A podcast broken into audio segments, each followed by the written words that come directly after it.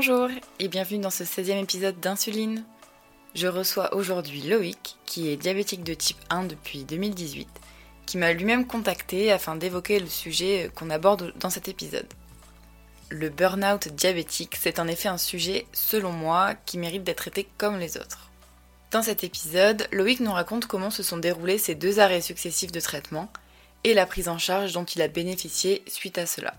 Il évoque les signes avant-coureurs qui peuvent mettre la puce à l'oreille, l'importance d'avoir des proches avec qui on peut en parler, ou encore la prise en charge psychologique des diabétiques de type 1 après leur diagnostic. C'est un sujet qui n'est pas forcément facile à aborder, mais qui touche plus de monde qu'on peut le croire, puisque j'ai moi-même été suivie par une psychiatre quelques mois après la découverte de mon diabète. Je ne peux donc que vous assurer que vous n'êtes pas seul. Pour moi, c'est très important de mettre en avant un témoignage comme celui de Loïc, si euh, ça peut permettre à d'autres de se sentir moins seuls ou de leur donner envie de se reprendre en main après avoir peut-être baissé les bras.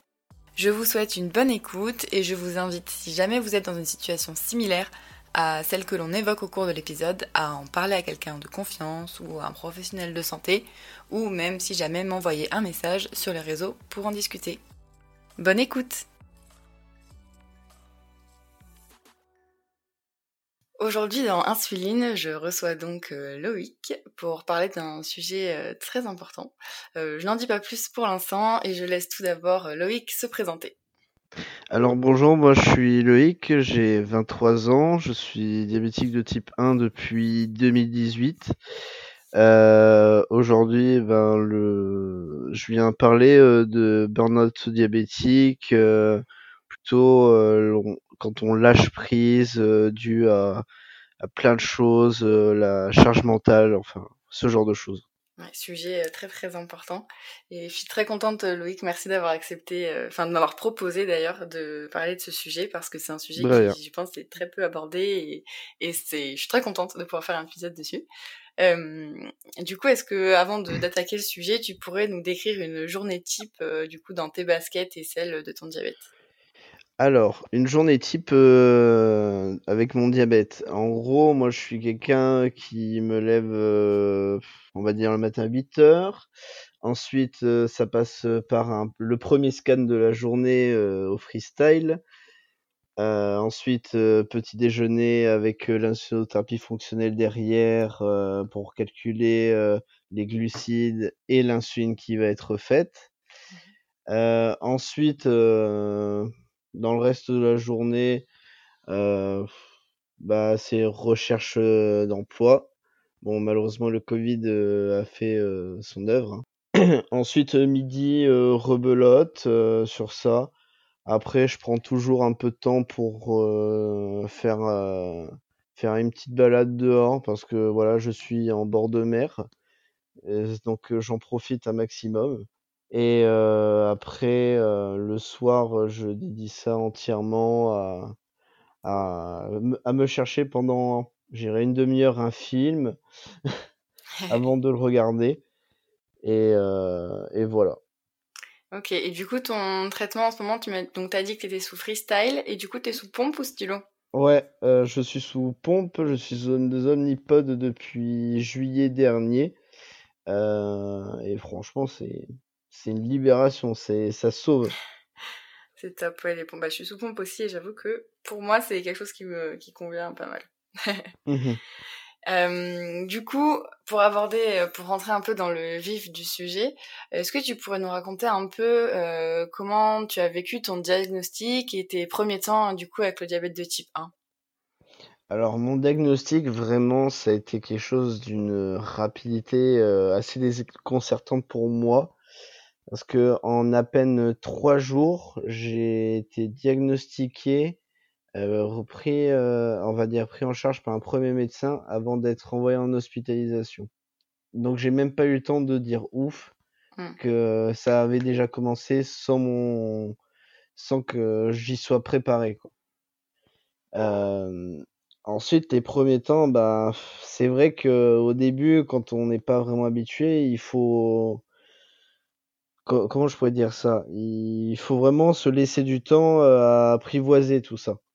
C'est pas évident de se dire du jour au lendemain, ben tiens, voilà, on te donne ça, tu vas devoir te faire des injections 3 à 4 fois par jour pour le restant de ta vie. Mmh. Après, il n'y a pas que ça. Il y a aussi les, les scans, on va dire, les dextros.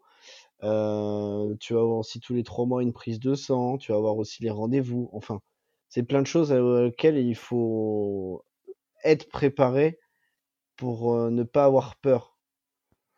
Et du coup, lors de ton diagnostic, tu avais les symptômes classiques, par exemple, de l'acidocétose? Alors, alors, le truc, c'est que moi, ça s'est passé dû à une prise de sang que j'ai fait avec la mission locale qui est à côté de chez moi. Parce qu'en fait, on avait un examen de santé gratuit. Et dans la journée, on me rappelle en me disant, monsieur, vous devez aller voir votre médecin traitant, votre prise de sang est pas très très bonne, il faut faire quelque chose.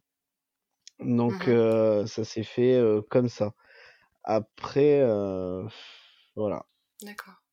Donc une glycémie super élevée, une hyper ou ce genre de choses? Ouais, ouais, ouais. Après, c'est un peu plus tard, j'irai un ou deux mois après mon diagnostic et le début de mon traitement en revoyant d'anciennes photos de soirées avec des amis, mais que j'étais très maigre, mmh. et aussi par mes souvenirs que c'était très commun et normal pour moi de faire des allers-retours aux toilettes, boire très souvent. Pour moi, c'était quelque chose de normal en fait, jusqu'à ce qu'on me dise, bah non, ce n'est pas normal, ton corps ne va pas bien. D'accord, donc ça, ça courait peut-être déjà depuis plusieurs semaines ou... Ouais, non, j'irais peut-être au moins une, voire un, voire deux ans. D'accord, ok. Voilà. Je pense que ça devait être du moment où je suis rentré au lycée que ça a dû m'arriver sans que je le sache. D'accord. Et du coup, donc suite à ça, est-ce que tu peux nous raconter un petit peu comment est, arrivé du coup ce burn-out diabétique, cet arrêt de traitement, etc. Alors, euh, mon premier arrêt de traitement, parce qu'en fait j'en ai eu deux, euh, c'était euh, très compliqué parce que c'était une période où professionnellement je me cherchais encore. je voulais m'orienter vers la restauration, sauf que en fait je ne m'étais pas préparé mentalement à tout ce que j'allais pouvoir à tout ce que j'allais devoir encaisser. Et le truc, c'est qu'un jour, j'ai vraiment dit non, stop, je j'en ai marre. Je, je vais tout lâcher, que ce soit professionnellement, même médicalement. J'ai arrêté ça pendant à peu près une à deux semaines, si je me souviens bien, mmh. avant de me dire non, c'est bon, je vais retourner voir mon médecin traitant pour pour au moins essayer d'avoir une certaine aide. Et ça a marché parce qu'il m'a ensuite tout de suite, il m'a pas vraiment fait la morale, mais il m'a fait au moins un speech pour un peu me remotiver. Et au moins, il a réussi à me convaincre de, de stopper un peu le, monde de la restauration pendant un certain temps. Mmh Après, le deuxième, c'est c'est assez quelque chose, mais c'était aussi dans le domaine de la restauration. C'était un job d'été. Et le truc, c'est que j'ai été tellement poussé à bout par, euh, par mon supérieur en cuisine, euh, parce que pour lui, j'étais pas assez rapide, tout ça. Euh, la, la, pression était tellement forte que j'ai tout lâché. C'était, je bossais à ce moment-là, je crois que ça devait être juin 2019, et j'ai arrêté pendant à peu près deux mois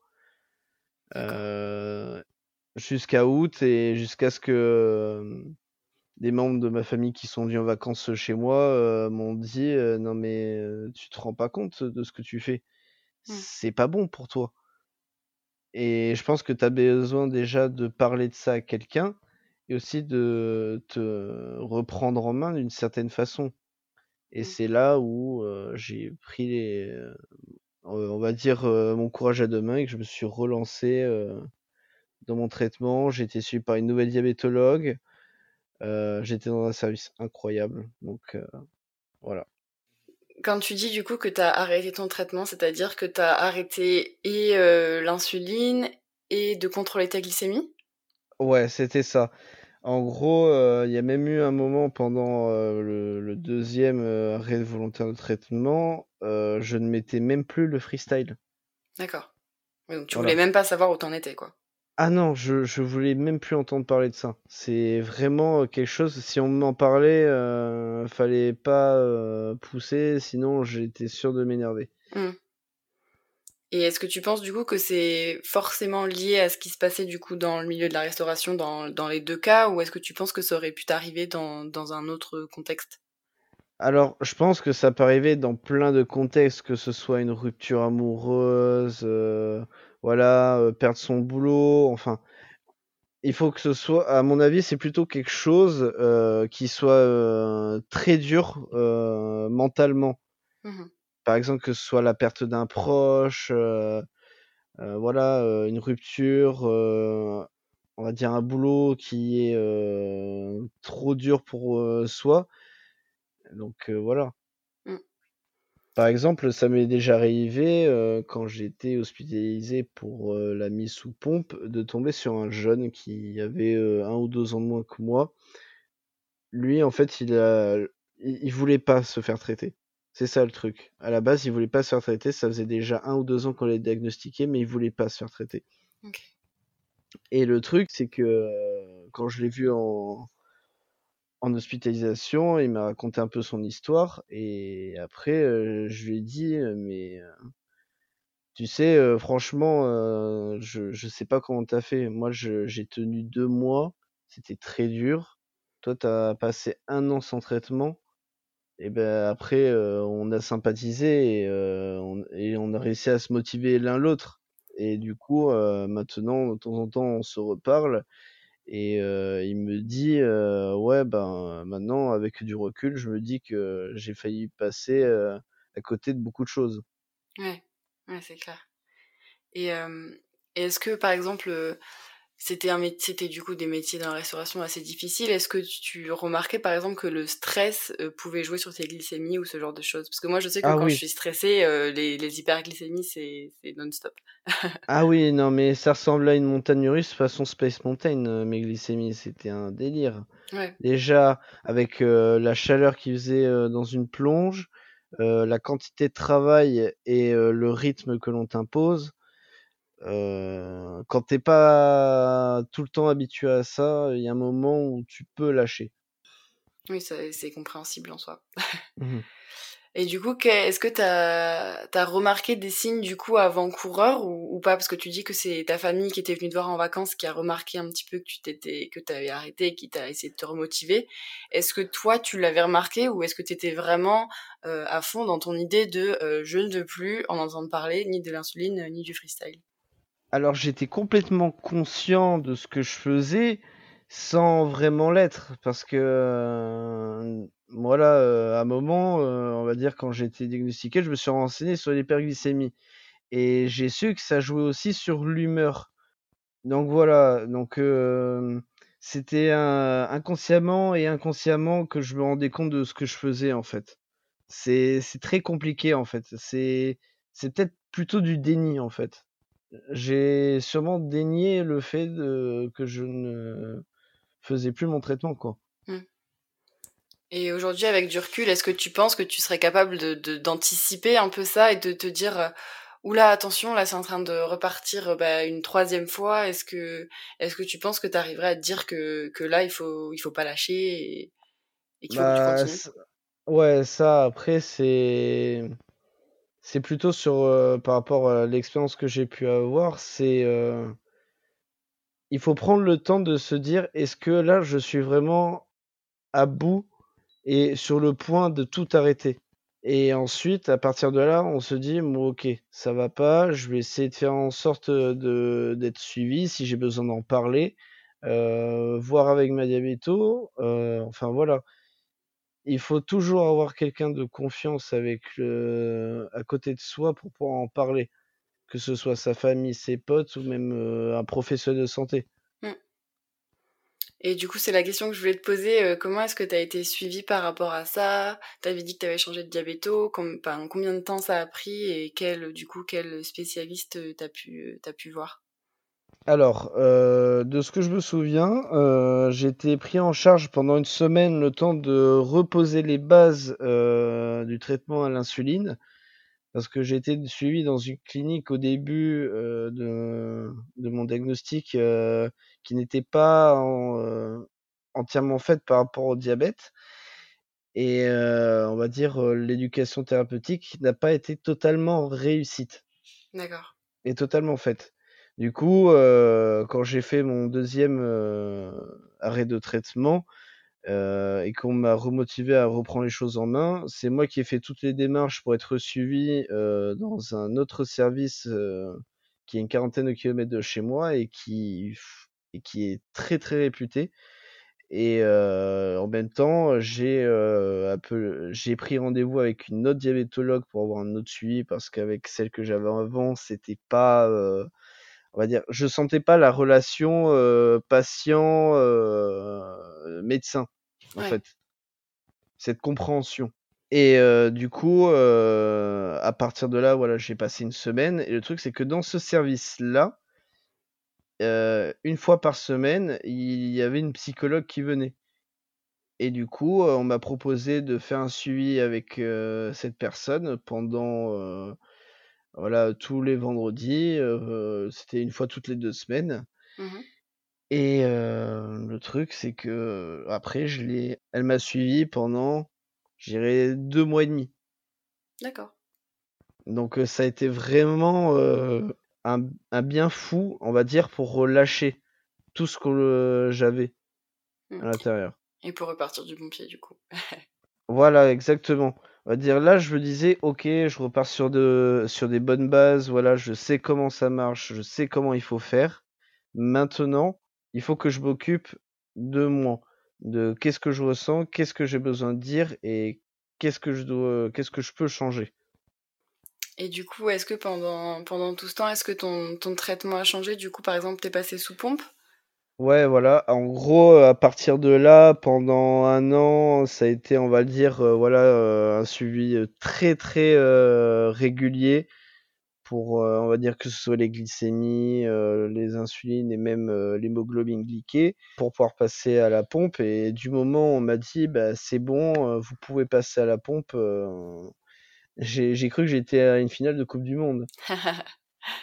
Est-ce que, est-ce que du coup, est-ce que tu penses que le fait que t'étais au stylo t'a aussi euh, aidé à arrêter, entre guillemets, ton traitement? D'une certaine manière, oui, parce que euh, au bout d'un moment, je me disais, ouais, les stylos, euh, j'avais l'impression de me poignarder euh, plusieurs fois par jour. Ça me, ça, ça me plaisait. On va dire, je dirais pas que ça me plaisait, mais c'était pas agréable pour moi.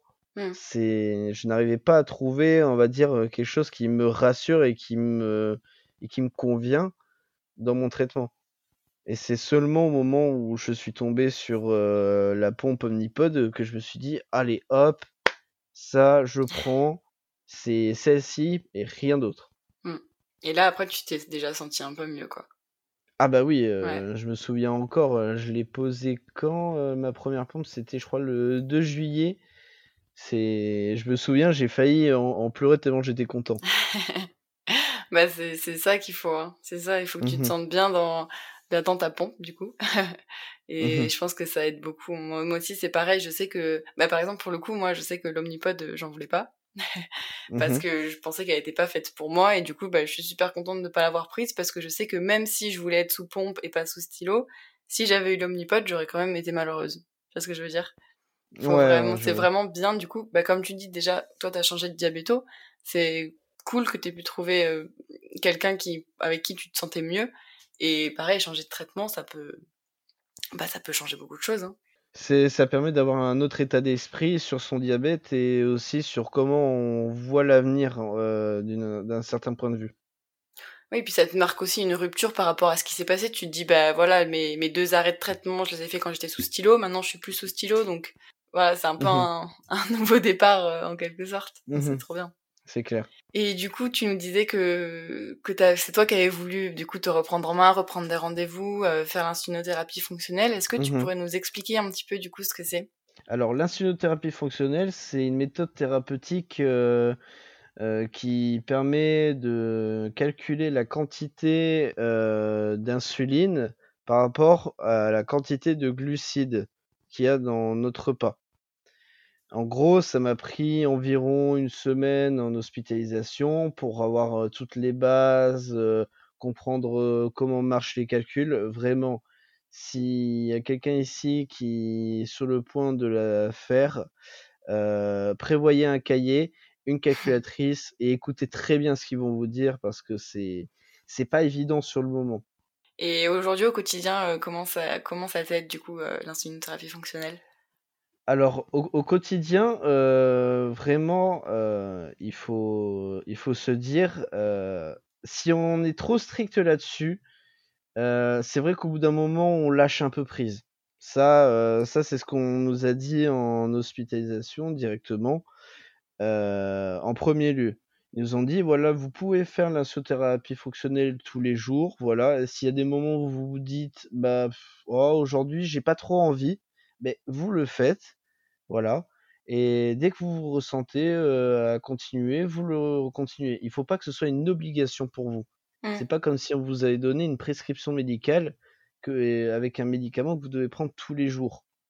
C'est vraiment histoire de se dire voilà, aujourd'hui, je me sens dans, en état de faire mon truc, je vais le faire à fond.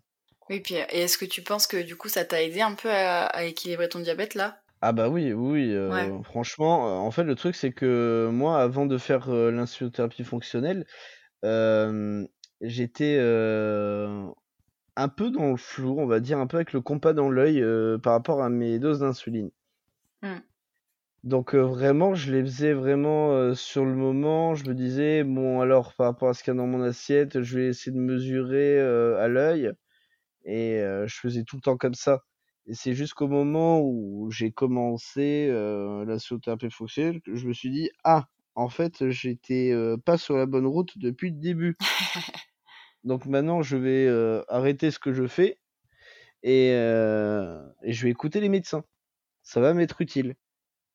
Ouais. Et donc aujourd'hui, quels sont les objectifs que tu te fixes diabétiquement parlant?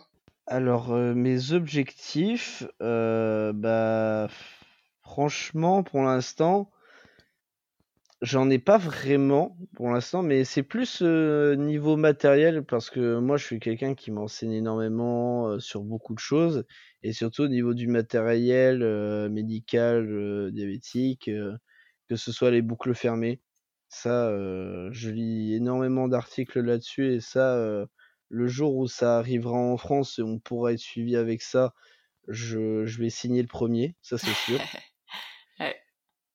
Ah non, mais c'est quand même impressionnant quand je vois la, la taille du, du prochain freestyle, à peine plus grand qu'une pièce de 5 centimes. Mmh. C'est quand même incroyable. Mmh. Avec un seul dispositif pour le poser, je me dis, on, est, on est bien en 2021, quoi.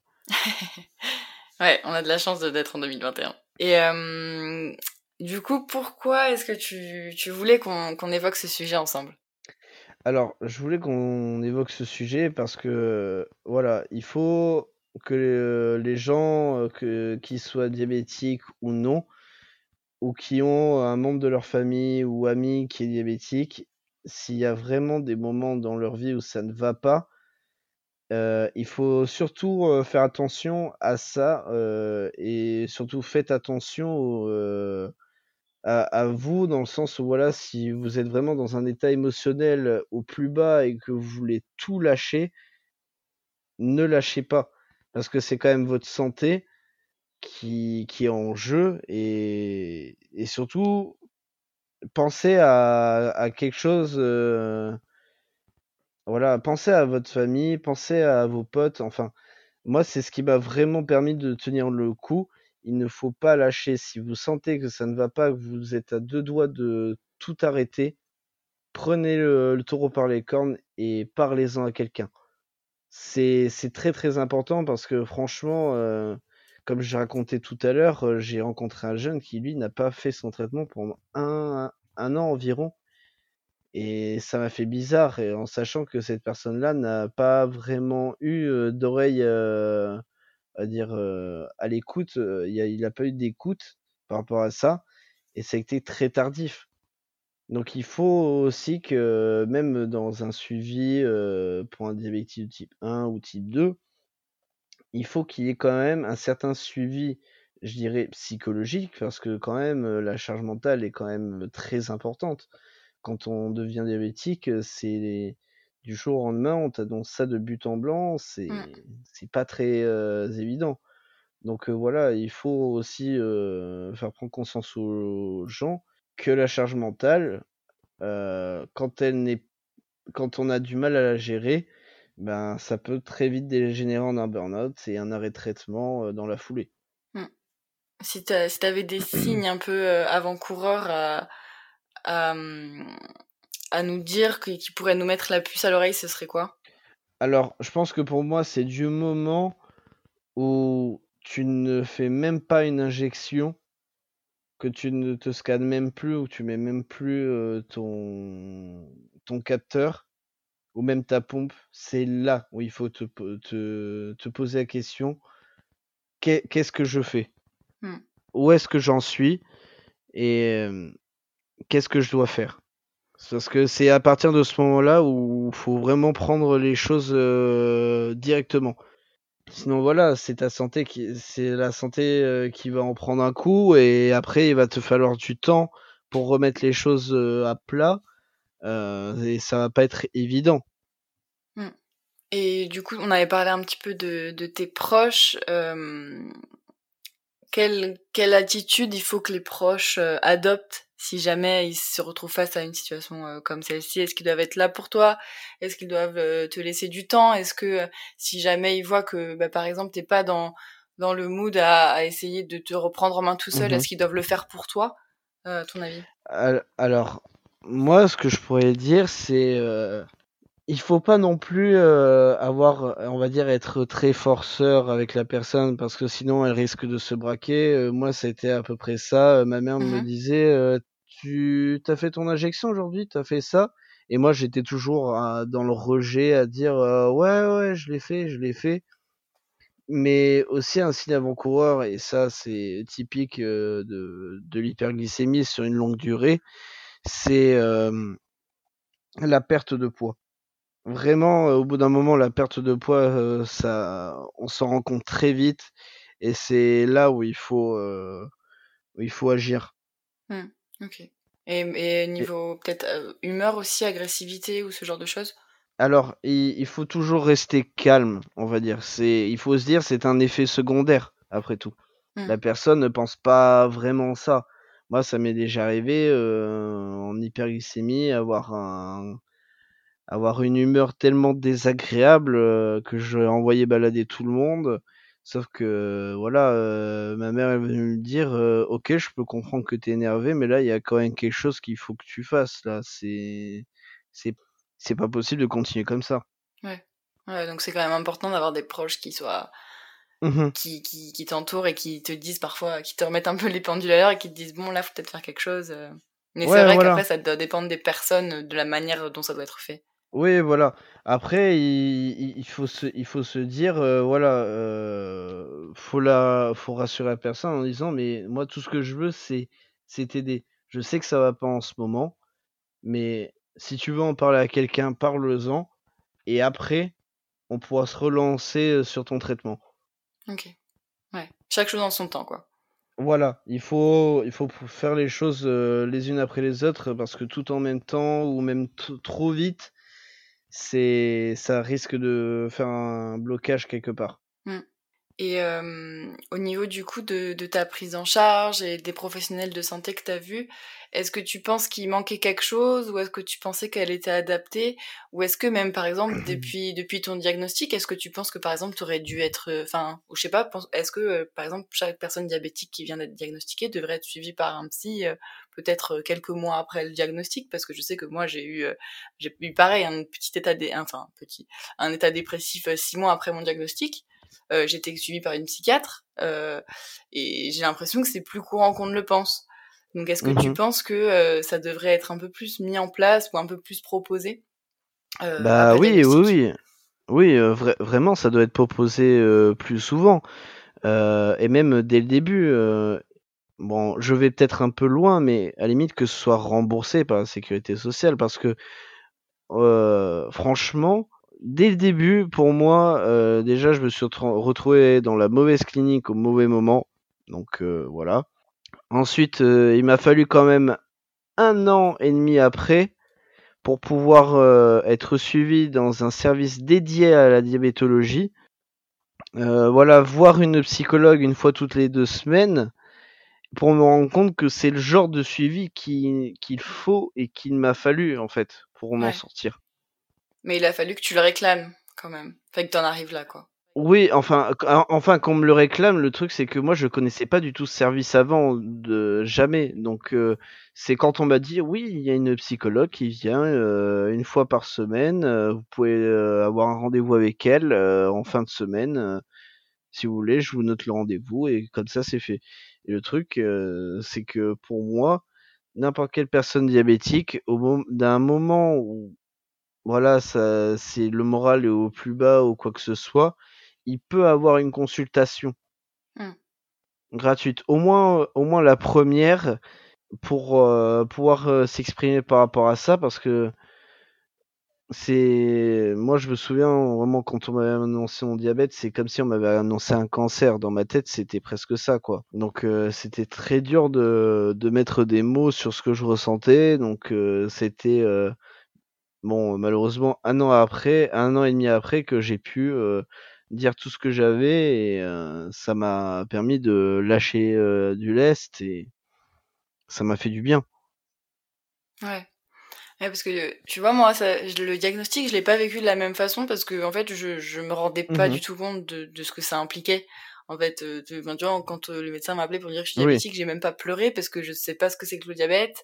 Et bon, certes, je me retrouve à l'hôpital, donc je me dis, ça craint mais je savais pas encore ce que c'était. Du coup, c'est vraiment ouais, six mois après que ça a explosé et que je me suis dit oh là là, mais mine, tu te rends compte de ce qui t'arrive? Totalement retardement. Je me suis dit t'inquiète, tu gères et tout. Et c'est vrai, les six premiers mois, j'avais une glyquée à 6, elle était impeccable, mais je je mmh je pesais tout, je, je contrôlais tout. Enfin, je, je m'imposais une discipline euh, super exigeante et c'est normal que ça pète. Mais euh, mais le truc c'est que bah, pareil, j'avais jamais vu de psy de ma vie ou quoi et et une fois que je, que, que je l'ai vu, bah, j'ai carrément dû aller voir une psychiatre parce qu'il était déjà euh, trop tard pour juste voir une psychologue, quoi.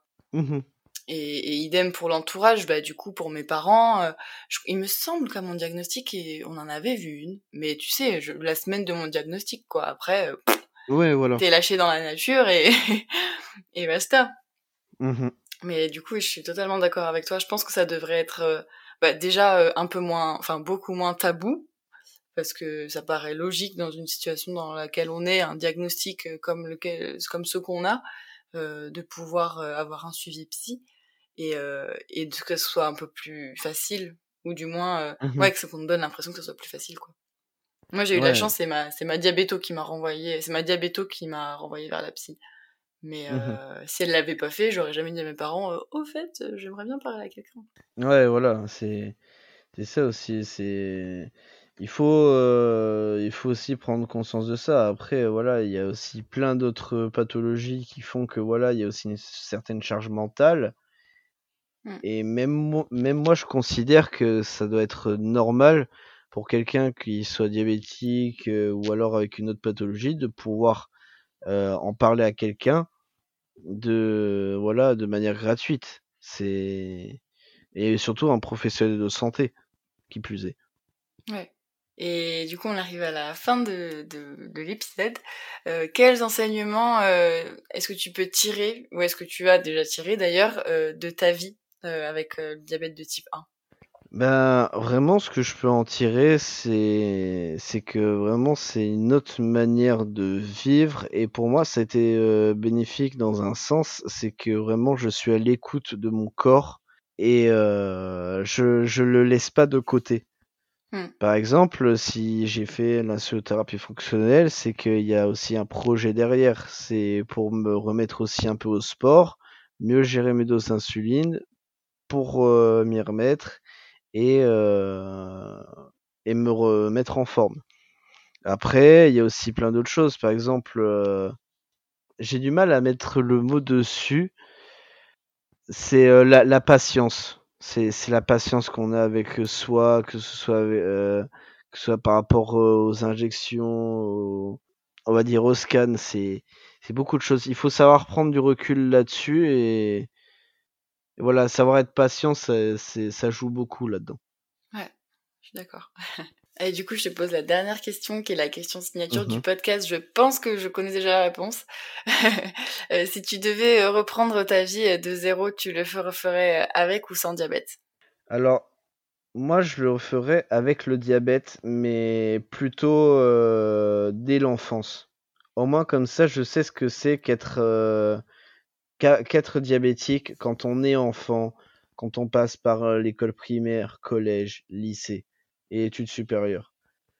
Parce que moi, j'étais diagnostiqué en 2018 et le truc, c'est que j'étais là, bah, je je connaîtrais jamais tout ça. Je sais pas euh, qu'est-ce qu'on le ressent quand on quand on est euh, écolier, collégien ou lycéen et en étant diabétique. C'est c'est la question que je me pose. C'est une expérience que j'aurais bien voulu vivre. Tu penses que ça t'aurait aidé à, à mieux connaître ton diabète, à mieux savoir le gérer, à mieux l'appréhender Ouais, voilà, et puis, et puis surtout pouvoir mieux en parler aux gens, euh, voilà. Euh.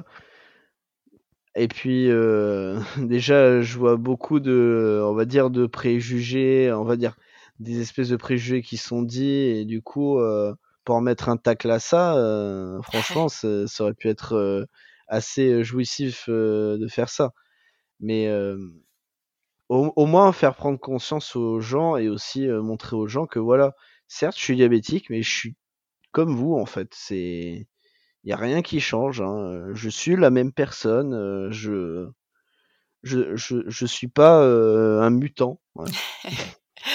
et, et, pourtant, tu as été diagnostiqué en 2018, hein, c'est ça? Mmh Et pourtant, tu vois, ça fait trois ans du coup. Moi, trois ans après mon diagnostic, j'en parlais pas. Donc, euh, ce que tu es en train de faire là, moi, j'aurais pas été capable de le faire, je pense. Même si en plus j'avais eu mon épisode euh, psychiatre, etc. Euh, moi, ça fait que un an que j'en parle à peu près ouvertement ah entre guillemets. Moi, moi, j'ai jamais eu de, de, filtre. Vraiment, si j'ai, franchement, si je voulais, si j'en parlais ou qu'on me pose la question, j'ai aucun problème là-dessus. Après, ce qui est très difficile, c'est expliquer comment ça marche à quelqu'un. Mmh. Et des fois, j'essaie de me rappeler ce que un de mes profs d'SVT au collège m'a toujours dit. Quand tu dois expliquer quelque chose de compliqué, bah, et, essaie de l'expliquer comme si tu l'expliquais à un enfant de 10 ans. Et du coup, ça m'aide énormément. Donc, ça m'est déjà arrivé en soirée, tomber sur des gens qui disent Ah ouais, du coup, le diabète, c'est comme ça, tu te soignes avec ça. Je lui dis Alors, assis-toi, je vais t'expliquer simplement les choses. Et du coup, cette, cette façon de, de, dire les choses, elle a été euh, validée. Enfin, elle marche parce que voilà, il faut vraiment euh, se mettre à la place de l'autre. Je ne connais rien. Je vais écouter. J'espère qu'il va me dire quelque chose qui va pouvoir être intéressant sans que ce soit barbant. Ouais. Bah, c'est sûr que à chaque euh, fois qu'on veut expliquer le diabète, on doit rentrer dans des explications euh, tordues. On emploie des mots que, bah, que normalement on n'emploie pas. Et qu'est-ce que tu me parles de mmh glycémie, d'insuline, de glucides Les gens normaux, avec des gros guillemets normaux, euh, mmh s'en moquent de ça. Et, et avant d'être diabétique, le mot glucide, je, je m'en préoccupais pas. Mais c'est vrai que c'est une bonne, c'est une très bonne manière de l'expliquer. Voilà. Surtout si ça fonctionne. Mhm. Et eh ben, merci beaucoup Loïc euh, pour ton partage, c'était super intéressant. Euh, j'espère que ça en aidera euh, du coup et que ça en décomplexera aussi, je pense. J'espère. Oui, oui, bien sûr. Et franchement, si comme moi, voilà, vous suivez pas mal de gens qui sont aussi diabétiques, comme comme, comme toi ou plein d'autres personnes sur Instagram ou les réseaux sociaux. Mais si vous avez besoin, si, si, vous ne savez pas qui vous tournez pour parler, envoyez un petit message. Je suis sûr qu'ils vous répondront et qu'ils essaient de vous aider du mieux qu'ils le peuvent. Oui. Parce que, par, par, exemple, il y a un compte que je suis depuis un petit moment et qui aide énormément, c'est Diabète Même. Oui. Voilà. Et vraiment, quand, quand, je vois les gens qui posent des questions, d'autres qui répondent, c'est, ça montre à quel point il y a une communauté et qui sait répondre sur le moment et qui donne voilà des une certaine aide. Mmh. C'est ça qui me surprend aussi à chaque fois, à chaque podcast, c'est que même si on, on, se connaît pas, en soi, je connais mmh personne, des personnes avec qui j'ai enregistré, sauf Axel avec qui j'avais fait le deuxième épisode. Mmh en fait, le simple fait d'être diabétique libère la parole et, rapproche parce qu'on sait ce qu'on vit, plus ou moins forcément avec nos, variants euh, personnels. Mais euh, Ah, je crois que j'ai l'omnipod qui sonne, mais c'est pas encore le moment de changer. Ah, bon, de toute façon, on arrive à la fin, ça tombe bien. Mais, euh, mais oui, oui, je suis d'accord. Et il faut en parler. Et pareil, ne pas hésiter à en parler. Même en soi de parfaits inconnus, s'ils sont diabétiques, il vous, mmh y a aucune raison que qui vous envoie, qui qui vous répondent pas, qui vous aident pas, ou ou même si c'est pas, même si on n'est pas des professionnels de santé en soi, euh, mmh on est sûrement. On a une certaine expérience, et on a, on a une certaine expérience de vie qui fait que voilà, euh, on sait euh, qu'on a pu sûrement passer par par là, donc on peut essayer de t'aiguiller du mieux qu'on pourra pour pour t'aider à avancer. Exactement. Merci pour ces belles paroles de fin. et, euh, et voilà. Merci beaucoup Loïc.